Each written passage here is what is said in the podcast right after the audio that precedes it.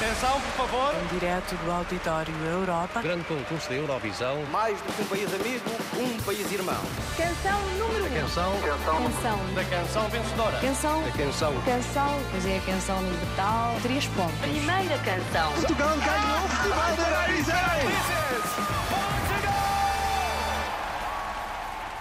No primeiro episódio lançámos uma questão e estamos à procura de respostas. Será que o Festival da Canção nos pode ajudar a contar a história do nosso país nos últimos 60 anos? Uma vez mais contamos com a ajuda de um historiador, desta vez Luís Trindade. O Festival da Canção uh, nos anos 60, a participação de Portugal no Festival da Eurovisão nos anos 60, e nomeadamente nos anos de 66, 67, 68, apresenta uma grande ironia que revela bem as tensões históricas porque Portugal vive nessa década. Por um lado, é a escolha de uma canção que supostamente representará a cultura portuguesa e a música nacional, mas, por outro lado, é também a expressão de uma sociedade que se quer distanciar cada vez mais uh, das tradições e, sobretudo, da pobreza associada à identidade nacional. E, portanto, temos Portugal a fazer-se representar por temas, 66, 67, 68 são bem um exemplo disso, por temas que levam intérpretes portugueses, são cantados em português, mas que muito pouco têm que ver com a música tradicional portuguesa. Madalena Iglesias vai mais uma vez interpretar e para fecho deste programa a canção Ele e Ela de Carlos Canelhas. Entretanto, e em nome da RTP, o nosso agradecimento pela dedicação que os componentes da nossa orquestra, do seu diretor musical, Jorge Costa Pinto, que todos os intérpretes e todos aqueles que direta ou indiretamente colaboraram neste festival, não podemos também deixar de assinalar a colaboração preciosa do Júri Nacional distribuído pelas 18 cidades capitais do distrito, deram também para a efetivação desta final do Grande Prémio TV da Canção Portuguesa de 1966. Estamos a contar a história do Festival da Canção, ou melhor, estamos a ver como, de facto, através do Festival da Canção, podemos contar a história política, social e cultural do país, ou, na verdade, como é que as duas coisas se cruzam. E entre 1966 e 1968 algo começa a mudar há uma modernidade que começa a chegar aos poucos ao Festival da Canção. Mas é uma espécie de modernidade man non troppo. Já vamos explicar porquê. Conosco está sempre o painel residente deste encontro que nos conta as histórias à volta do Festival da Canção, João Carlos Calisto, companheiro de trabalho aqui na RTP, e a Sofia Vieira Lopes, académica, que estudou precisamente este universo do Festival da Canção, e hoje connosco também o Luís Trindade, atualmente o diretor do Instituto de História Contemporânea da Faculdade de Ciências Sociais e Humanas da Universidade Nova de Lisboa.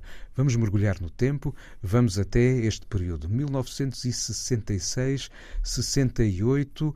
Há aqui qualquer coisa a mudar na música em Portugal emerge, já vinha atrás, já há um rock desde os Babies sem disco, uh, primeiros discos a partir da década de 60, mas aos poucos eles vão conquistando um espaço discográfico e nas vivências de uma nova juventude de facto, o país está a mudar, mas ao mesmo tempo a viver em tempo de guerra. Luís, há aqui assim dois mundos a ter de conviver.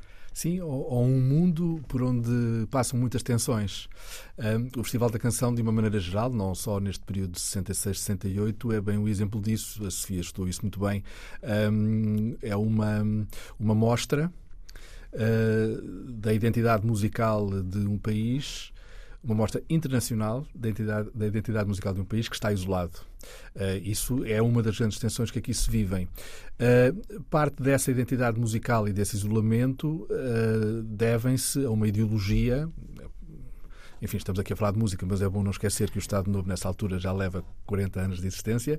Uma ideologia profundamente conservadora, profundamente tradicionalista e então, esses dois mundos de que falavas, penso eu, eh, exprimem-se nesta tensão entre um país que se habituou a olhar para si próprio como fundamentalmente rural, eh, com uma história riquíssima eh, e a viver um bocadinho dos, dessas glórias passadas, e de repente algo que começa a emergir e que tem como expressões muito privilegiadas a juventude e a forma maior de expressão da juventude dos anos 60 é claramente a música popular. João, por esta altura, um outro festival tinha marcado o panorama da música portuguesa. Um festival de música iê, -iê com o, monumental, como epicentro das questões. O festival decorre entre 65 e 66, termina depois de uma série de eliminatórias, de um processo longuíssimo, com uma vitória dos Claves. Lá estava a concorrer também outro grupo que fez história, os Rocks, dos, do qual nasceu o cantor que representou Portugal na Eurovisão em 1967, o Eduardo Nascimento, mas havia de facto aqui uma transformação no universo do rock made in Portugal. Sim, é verdade, como referiste há pouco, o rock em Portugal deixa marcas em disco fortes já a partir de 1960, portanto, depois de uns livezinhos no final da década de 50, muito ingênuos ainda dentro do espectro dos conjuntos ligeiros, mas a partir dos passos dos Conchas, do Daniel Bacelar, do Zeca do Rock, estamos em 1960, 1961, os ídolos românticos que são marcados pela, pela estética que vem dos Estados Unidos e de Inglaterra, o Cliff Richard e os Shadows são muito importantes. E os nossos grupos de rock vão atrás dessas, dessas modas também. Portanto, há os grupos A Shadows, chega a haver, aliás, um festival A Shadows, uh, portanto, com os conjuntos instrumentais, a fazerem repertório também folclórico em versões instrumentais. É curioso como é que se mistura o rock com, o, com a música portuguesa. Uh, e depois, realmente, a partir de 65, 66, já aí marcados pelos Beatles, e, portanto, o festival do IAE também incentiva a escrita de pelo menos uma canção original nas várias eh, eliminatórias passam por lá os shakes, que depois não, não chegam à final porque já tinham uma carreira instalada e tinham uma agenda e até chegam a publicar na imprensa uma nota a lamentar uh, a maneira inflexível como a organização deste festival, que, que, estava com o Movimento Nacional Feminino, portanto com a Cecília Supico Pinto aqui a, a comandar as tropas também e a ditar as modas com aquele famoso cartaz a dizer que a juventude podia ser alegre sem ser irreverente, portanto, nada de partir cadeiras.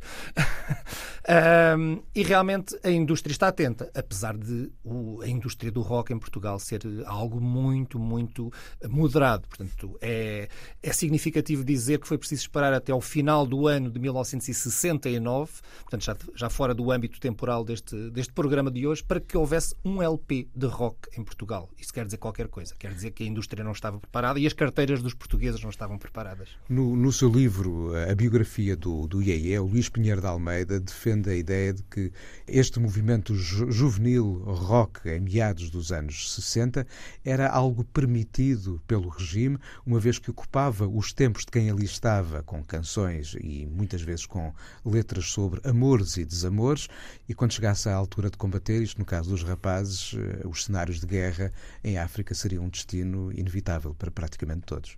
Bom, o regime uh, tem uma relação muito complicada com a cultura popular uh, o que o regime pode ou não pode proibir, um, por vezes encontra alguns limites em objetos culturais que podem ser considerados banais, podem ser considerados uh, relativamente um, pouco perigosos.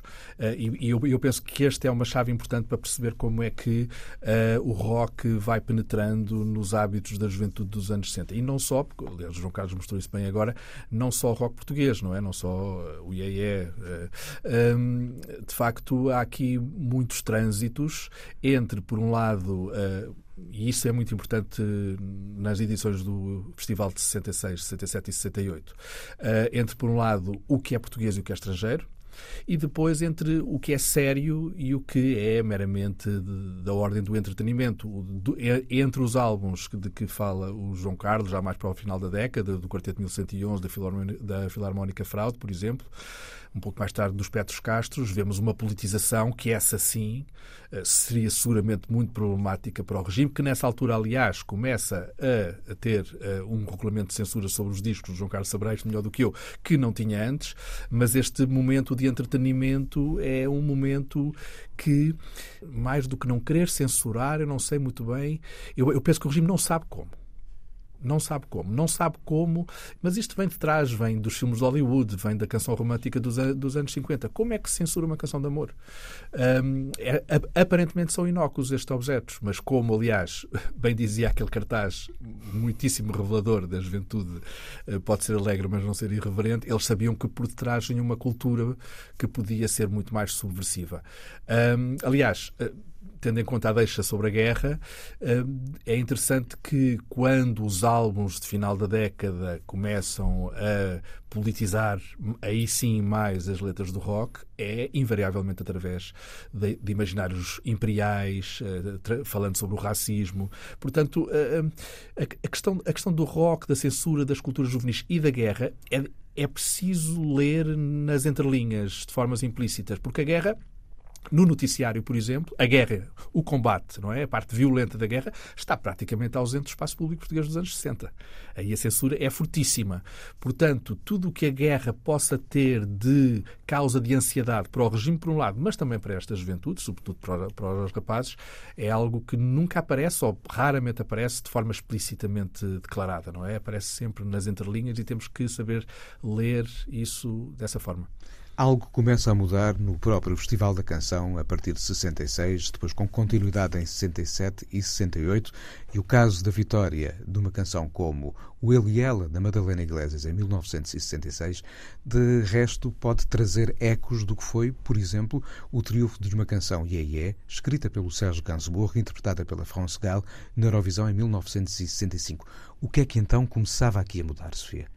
É verdade. Esses ecos uh, chegam aqui. É uma postura diferente, diferente da France Gall, não é? Uma forma de fazer música diferente. Embora sempre com este lastro, não esquecemos aqui da orquestra, que lhe dá uma sonoridade sempre associada a algo mais sério, como falámos no, no episódio anterior, não é? Algo que, que é do domínio da erudição. Eu acho que isto é muito importante trazer aqui, porque temos sempre essa, a ideia da erudição versus o iê puro e duro, o rock puro e duro, que era feito de ouvido, que se aprendia de ouvido. Eu gosto sempre de assinalar isto, acho, acho que é interessante percebermos esse, esse valor que era dado à música.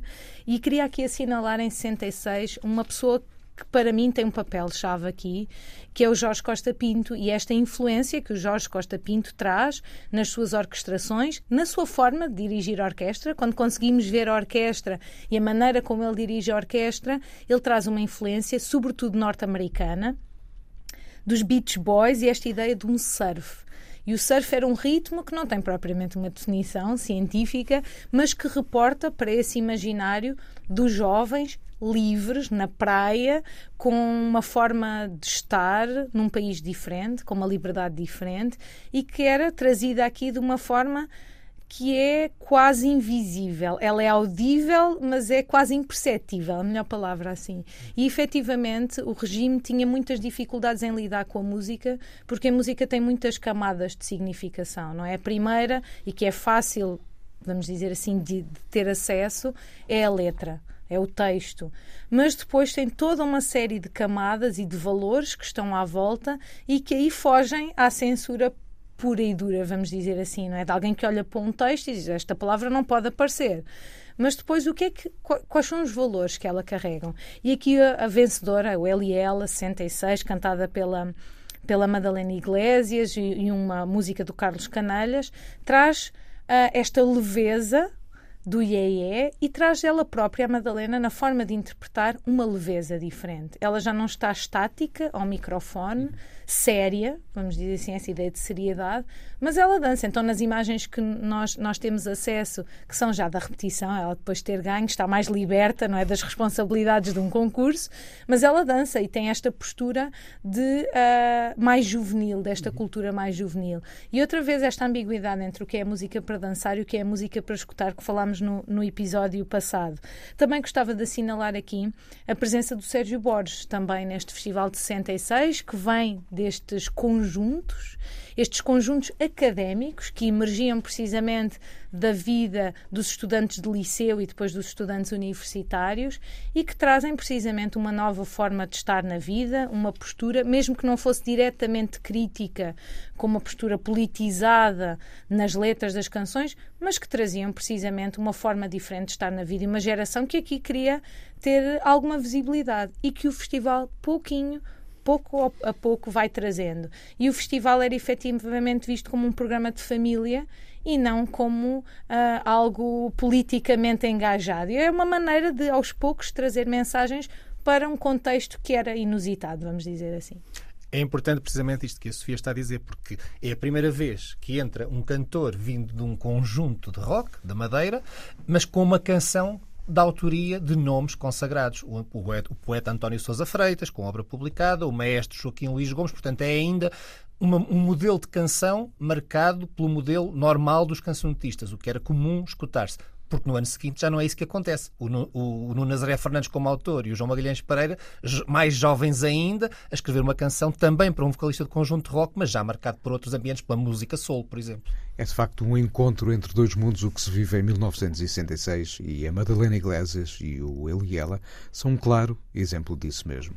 1966, 67, 68, há uma cultura jovem a tomar conta das atenções lá fora. Fala-se na Swinging London, a mini saia, criada pela Mary Quant e depois transformada em ícone pela Twiggy, emerge um movimento pacifista, sobretudo nos Estados Unidos, por causa do combate à guerra ao Vietnã. De resto, há uma manifestação contra a guerra do Vietnã em frente à Embaixada dos Estados Unidos em, em Lisboa em 1968 a cultura jovem portuguesa, como é que lidava com este mundo em mutação? O que é que dessa cultura internacional aqui chegava e era projetada através de canções? Eu acho que chegava imenso. Mesmo que os testemunhos hoje nos digam que era difícil comprar discos, mesmo que os testemunhos hoje digam que muito pouca gente ia ao estrangeiro, uh, e mesmo que nós saibamos que a informação, por exemplo, era muitíssimo censurada, portanto, quando nós hoje vemos aquelas imagens dos anos 60 que metem todos aqueles conflitos, isso provavelmente seria muito filtrado. O que eu, uh, o que eu argumento, o que eu acho que é possível afirmar é que o que chega deixa claríssimo que muita coisa está a acontecer lá fora. De todas as coisas que estão a acontecer lá fora, eu penso que nós podemos uh, dividir dois campos. Uh, esse que talvez seja mais evidente, uma guerra do Vietnã, onde claramente muitos portugueses projetam as guerras coloniais, que estão naquele momento a acontecer na Guiné-Bissau, em Angola e Moçambique, ou seja, pela, pelo espaço público consegue perceber-se de vez em quando a possibilidade de alguns comentários sobre o Vietnã, que nós percebemos que jornalistas, intelectuais, artistas estão na realidade a falar sobre Angola e Moçambique. Isso por um lado. Mas eu acho que, no que há uma outra dimensão dos anos 60 e tu falaste dela, da minissaia, eh, que é igualmente importante. Ou seja, os anos 60 são verdadeiramente interessantes porque são esta, esta, esta, esta mistura eh, entre radicalização política e bem-estar. E eu colocaria a minissaia aí. Ou seja, os anos 60 também assistem, sobretudo nas sociedades nas quais a sociedade portuguesa se revê, nas quais existe o um nível de vida ao qual muita gente na sociedade portuguesa aspira, essas sociedades vivem uma explosão de consumo. E, e esse consumo, lá está, é, é daqueles outros exemplos que não são censuráveis imagens de uh, Londres, imagens de Nova York, onde as pessoas vão aos supermercados, onde as famílias têm automóveis, onde as casas têm duas casas de banho. Isto para a sociedade portuguesa é, se calhar, muito mais subversivo nos anos 60 do que um discurso político explícito.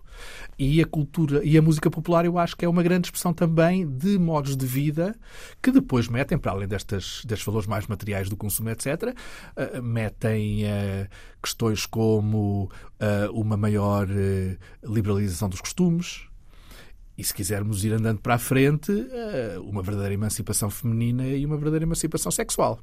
Tudo isto que não existe verdadeiramente, a não ser em pequenas franjas da sociedade portuguesa, começa a espalhar-se de uma maneira muito mais massificada enquanto aspiração. E eu acho que nós temos-nos distraído um pouco sobre como é que estas aspirações à modernidade, à liberalidade, fizeram cair o regime tanto ou mais do que a política propriamente dita. Enfim, que eu não quero desvalorizar todo, mas o que eu penso que nos anos 60 é preciso.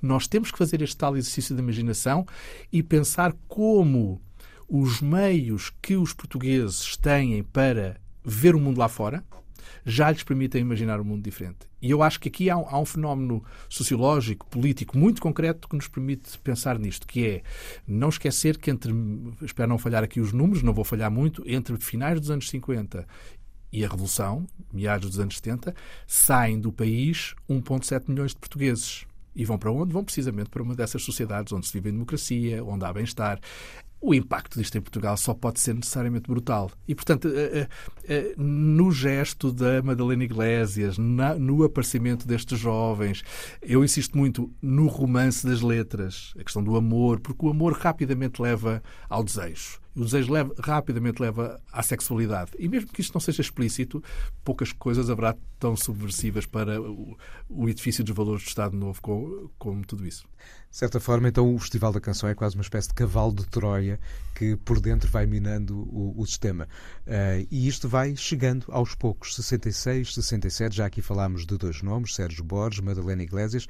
Quem mais por lá passou nestes dois anos, João? Neste ano de 1967, é muito importante, ter, colando aqui diretamente com, com o que estava a dizer o Luís Trindade, o aparecimento de uma primeira canção com, com, com, o título Balada, Balada da Traição do Mar, em que de uma forma, eu já não diria tão ingênua assim, porque as palavras são algo fortes. A dizer, eu vi lá ao, ao longe acenar mãos brancas de gaivota, uh, falar na espuma da traição, levar para ser livre e voar voar para céus mais puros, fala nas garras que nos prendem. Portanto, há aqui vocabulário que não era de todo comum nas canções, nas letras de canções do Festival RTP da Canção. É o Rui Malhoa que, que, canta esta canção, um nome que não ficou nos anais da história, mas que chegou a escrever também para Simão de Oliveira, ao lado do, do Pedro Jordão. Uh, temos a Maria de Lourdes Rezende, que é o grande nome da canção para, para as gerações que estavam aqui, da Simão de Oliveira, da Madalena Iglesias, era o grande nome da geração anterior, que nos deixou, infelizmente, há, há muito pouco tempo. Uh, temos outro cancionetista ligado aos grupos rock e também da Madeira, o Valério Silva, portanto, que vinha dos Dinâmicos. Estava a acontecer neste ano de 1967, já com força aquilo que tinha começado a acontecer no ano anterior. Portanto, se em 66 o Sérgio Borges tinha chegado ao segundo lugar, aqui temos a vitória. Temos a vitória com o Eduardo Nascimento, vocalista dos Rocks, como já referimos. Uh, com o Vento Mudou. Aliás, o título da canção é, é significativo. O Vento Mudou definitivamente com esta tal geração de gente jovem que ataca no bom sentido o festival por dentro e que o começa a transformar até chegar àquele momento revolucionário de 69. Esse é o ano também eh, de uma primeira passagem do Marco Paulo pelo Festival da É verdade, Canção. temos o Marco Paulo aqui, porque este é o ano da primeira vez que a RTP faz semifinais. Depois fica mais de uma década sem acontecer, mas temos duas semifinais. O Marco Paulo concorre à primeira semifinal, fica em segundo lugar, e depois na final é o último, com uma canção chamada Sou Tão Feliz, da autoria de Nóbrega e Souza, portanto lá está este nome gigante da nossa canção, com a letra do António Souza Freitas. Uh, temos uh, aqui um leque de canções que, no geral, ainda está muito muito devedor das estéticas anteriores, mas que, como, como estamos a ver, já está muito minado também, quer pelos, pelo movimento dos baladeiros, quer pelos conjuntos de rock que chegam ao festival. Temos também o do Ouro Negro. Sim, é? temos o do Ouro Negro, foi o único que eu me esqueci. Quando amanhecido, eles ganharam a primeira semifinal uh, com música do maestro Manuel Viegas. Um maestro, há bocadinho, quando a Sofia Vieira Lopes estava a falar da importância do, do mestre Jorge Costa Pinto, que felizmente está entre nós e tem um programa aqui na, na rádio, é, é, não, é, não, é, não é de sumenos referir a idade. Ele tinha 30 e poucos anos, portanto, uh, era um maestro muito jovem, quando os mestres tinham todos 40, 50, 60 anos. O Manuel Viegas estava aqui numa idade de transição. O Quando Amanhecer mostra também a maneira como o Duor Negro, que era, na altura, o grande cartaz musical de Portugal, para além da Amália Rodrigues. Portanto, em termos de música portuguesa no mundo, claro que eles vinham de Angola, mas Angola era uma província ultramarina, era o grande nome a seguir a Amália Rodrigues e que muitas vezes até partilhava palcos, estou a pensar no Olympia em Paris, ao lado da Amália Rodrigues. E, portanto, queriam chamá-los ao Festival RTP da Canção, que eles nunca vêm a ganhar, apesar de estarem lá três vezes. E de Angola chega o vencedor. O Eduardo Nascimento era um nome ligado à música que se fazia já em Angola, vocalista dos rocks, e Sofia ganha aqui pela primeira vez um cantor negro que de resto será o primeiro homem negro a cantar na Eurovisão. Já tinha havido uma cantora negra uh, pela Holanda no ano anterior, mas aqui fazemos história, uh, mas com um rock suave. É verdade, é verdade. Ele concorre com uma canção uh, do Nuno Nazaré Fernandes, um jovem. Um, é muito interessante. Eu, quando perguntei ao Nuno Nazaré, uh, então e porquê da escolha, uh, ele disse era nosso amigo, cantava bem, fazia parte de um conjunto de rock. Nós estamos às vezes à espera de uma resposta. Não, foi um ato político. Ou seja, às vezes os atos políticos são a posteriori, é o resultado que eles têm e não às vezes a intenção com que eles vão. Um, e é muito interessante, este, este festival teve uma votação em Angola. Ele foi transmitido através da rádio em Angola, não havia televisão em Angola, havia esse projeto uh, e foi transmitido por várias estações de rádio em Angola que puderam votar. No entanto, e como diz o Henrique Mendes na locução, uh, a expressão não é exatamente esta, mas é como é óbvio, a votação depois não vai influ, influenciar a decisão final.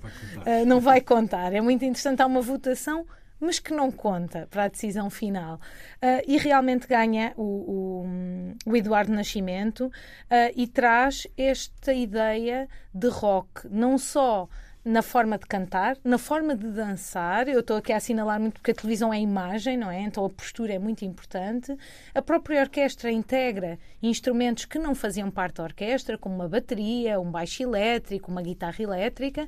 Ou seja, gradualmente vai integrando esta ideia de modernidade, de uma nova música que se faz, não abandonando o modelo da canção com refrão um, e uh, traz também, até eu posso dizer, até a própria forma dele cantar, a colocação vocal não é a colocação do centro de preparação de artistas, com todas as sílabas bem pronunciadas ao microfone, como era, como era a panágio dos cantores do centro de preparação de artistas, mas precisamente um cantor que tem esta experiência, este background background uh, do rock, que conhece o que é feito internacionalmente, os dois, aliás, os três, os dois autores e o intérprete, e é muito interessante que este festival de 67, com estas duas semifinais, proporciona que venham estes novos uh, autores que trazem esta ideia de modernidade. O Pedro Jordão também fala precisamente disso, do, do, conhecimento que tinha do que acontecia lá fora e que queria trazer aqui também para o festival. E o festival como forma de visibilidade ímpar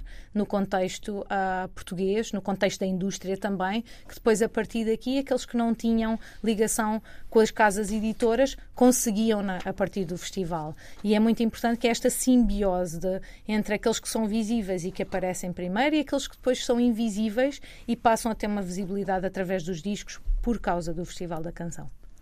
Em 1968, num dos seus discos, Amália Rodrigues uh, faz uma versão do La La La, a canção que tem a vitória, a primeira vitória espanhola na, na Eurovisão. O fado não passava pelo Festival da Canção. E Amália poderia ter sido um sonho possível, Amália na Eurovisão. Como é que equacionas esta, para já esta ausência e esta possibilidade de, que nunca concretizada, de Amália poder ter sido, como outros grandes nomes o foram, o Domenico Motunho pela Itália, o Cliff Richard pelo Reino Unido, a própria Françoise Hardy uh, foi chamada para representar o Mónaco, a Nana Mouskouri representou a França. Ou seja, este era um sonho impossível. É verdade. Essa é uma questão que hum, acaba por estar sempre presente quando falamos do festival, não é? A representação portuguesa internacionalmente e como é que o Fado e a Amália nunca estiveram. Uh, a resposta é quase é tão simples que é quase desconcertante. Quando fiz esta pergunta a várias pessoas envolvidas na organização do festival nestes primeiros anos, a resposta para eles foi muito óbvia. Quase que a minha pergunta era, era um bocadinho estranha. Isto é um concurso de canções ligeiras. Isto não é um concurso de folclore ou de qualquer representação folclórica. E é muito interessante, mais uma vez, este desligar, colocar em caixinhas, em categorias, o que é que é o quê e como é que se representa através da Eurovisão.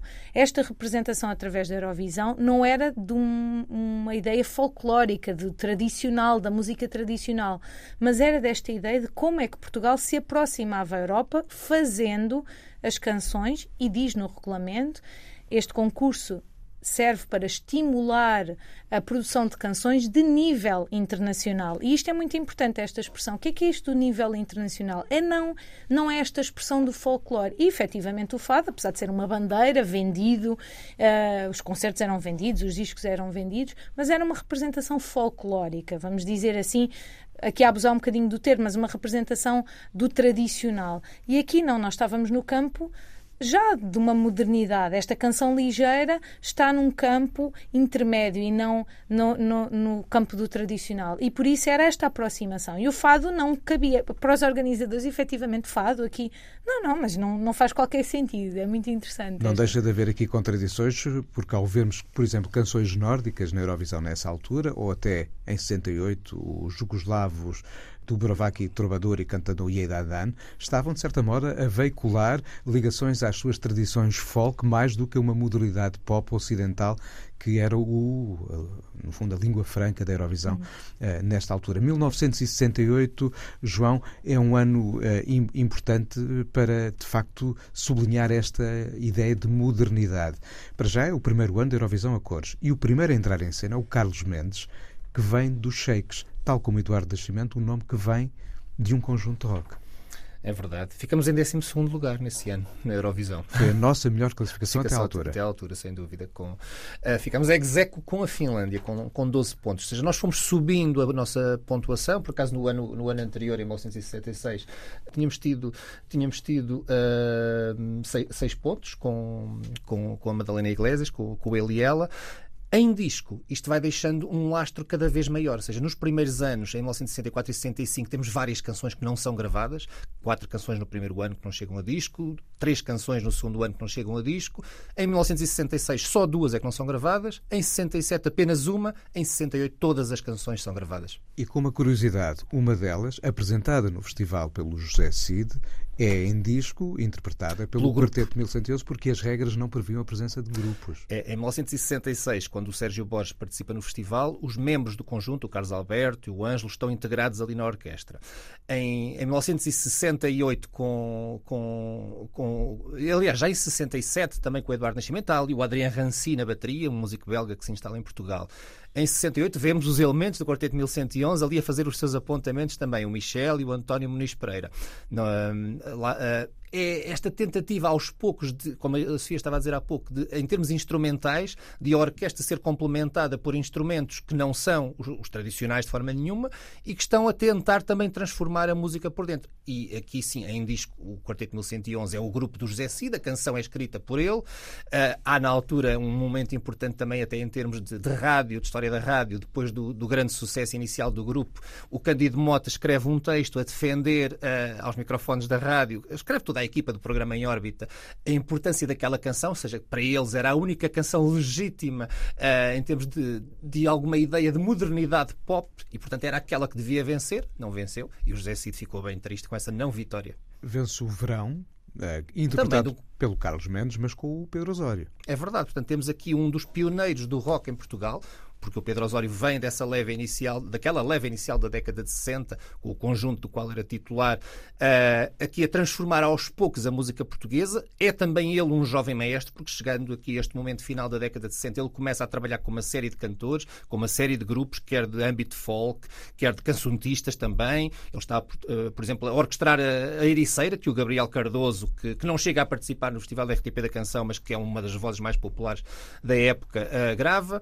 Uh, Portanto, o Pedro Osório aqui, como, como autor da música, ele próprio criticava muito o verão, a dizer que a, que a canção não estava bem construída, mas foi muito importante esta vitória realmente neste ano de 1968, a mostrar a tal modernidade à, à Swinging London onde ela foi.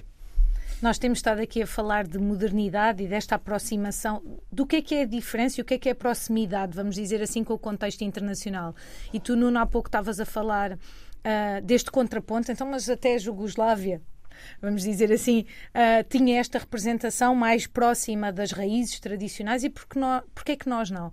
Eu leio aqui isto no sentido de uh, se querer mostrar um Portugal que era moderno e não o Portugal do rancho folclórico, uh, da folclorização, de todo esse processo de folclorização que já tinha existido, mas efetivamente mostrar algo. Nós somos próximos, nós fazemos tão bem quanto os estrangeiros. Eu acho que é importante assinalar, porque efetivamente todos os dias chegavam estas imagens do que era ser moderno, do que era a vida moderna, e por isso não fazia sentido aqui. Se era a grande montra, vamos dizer assim, internacional, que passava em todos os países, nós queremos mostrar que, ok, estamos no mesmo patamar dos outros. Eu acho que é, que é importante assinalar aqui. Este orgulhosamente sós que falávamos está cheio de ambiguidades e esta é uma delas. 1968 é no nosso mapa político um ano de mudanças. Salazar tem o seu acidente, cai da cadeira no verão, há uma intervenção cirúrgica em setembro e os médicos dão-no como fisicamente incapaz para exercer funções,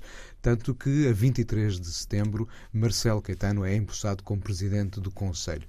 O país muda muito e a música com essa mudança ou nem por isso, Luís? Muda imenso. Uh, e mais uma vez, se continuarmos a falar ao nível das aspirações e das expectativas, a chegada, o fim de Salazar é uma coisa brutalmente simbólica, não é? Imagino que a esmagadora maioria da população portuguesa não se lembrasse de um Portugal sem aquela figura, entretanto muito envelhecida. E há de facto uma pequena abertura por parte do novo governo, que, por exemplo, tem uma tem uma logo uma consequência, tem logo uma expressão muito muito evidente e que não está completamente desligada desta casa, que é a nomeação do novo diretor da Rádio e Televisão Portuguesa, que entre outras coisas toma a iniciativa de um novo programa o Zip Zip. Uh, um talk show uh, gravado ao vivo, portanto com uma plateia em frente, que era, podemos dizer que é uma espécie de estética da primavera marcelista e com tudo o que isso significa, com muito mais informalidade, uh, com alguma abertura para o espontâneo do entrevistado que vai lá dizer uma coisa que ninguém controla muito bem com uma banda sonora extraordinária de, de, de, de, de baladeiros. Portanto, de facto, há essa clara sensação de mudança, que é uma clara sensação de mudança que Portugal, de resto, partilha com o resto do mundo. Uh, dizer que os anos 60 são um período de grandes transformações não é apenas uma observação anacrónica. Os anos 60 entenderam-se a si próprios como um momento em que tudo estava a mudar. Tudo. Politicamente, economicamente, ao nível do género, da juventude, etc. E eu, eu sequer gostava de acrescentar uma coisa em relação a isso. Ou seja, uh, não há momento que se sinta como um momento de transformação e, de, uh, e mesmo de revolução que não seja igualmente momento de preservação e conservação. Ou seja, eh, é precisamente porque há toda esta sensação de que as coisas estão a mudar completamente, e a música está a ilustrar isso muito bem, que começam a surgir formas de uh, reagir. Então, eh, eu, se me permitem dizer duas outras coisas so, sobre esta ideia de modernidade e até sobre o próprio fado e depois o que está a acontecer à música portuguesa nesse momento. É, é interessante verificar que um, estes festivais da canção de 66, 67 e 68, só para ficarmos nestes, mas isto o mesmo acontece em, em 69, dão aso na imprensa a vários debates sobre o que é a música portuguesa. Ou seja, há, há, há, vários maestros, enfim, as, as, revistas que eu li fizeram vários inquéritos onde os maestros vinham, no fundo, perguntar uh, o que é que significa o ele e ela, o que é que significa o verão representar em Portugal no sistema internacional, quando ali não haveria nada de uh, particularmente português. Um, e então, de, depois, o problema é, é, como é que se define uma música tradicional portuguesa. E mesmo os maestros, mesmo os compositores, têm muita dificuldade em ir para lá de uh, uma sonoridade mais nossa uhum. um tom mais sentimental. Enfim, é, é, é, é, tudo muito, é tudo muito difícil de definir. Ao mesmo tempo, esta tentativa de uh, criar uma expressão musical portuguesa perante, aparentemente, a invasão dos sons estrangeiros um, eh, faz com que o, um, a própria nova geração uh, tenha várias declarações de hostilidade em relação à música portuguesa. Uh, por exemplo, Pedro Osório, acho que em 68, faz uma declaração muitíssimo interessante, é muito certeira e inteligente, dizendo, a certa altura, quando lhe perguntam, uh, eu também vou citar mais ou menos de cor, não é? Uh, de que maneira é que a sua música exprime o popular? E ele diz que a música pop não vem do popular, vai para o popular.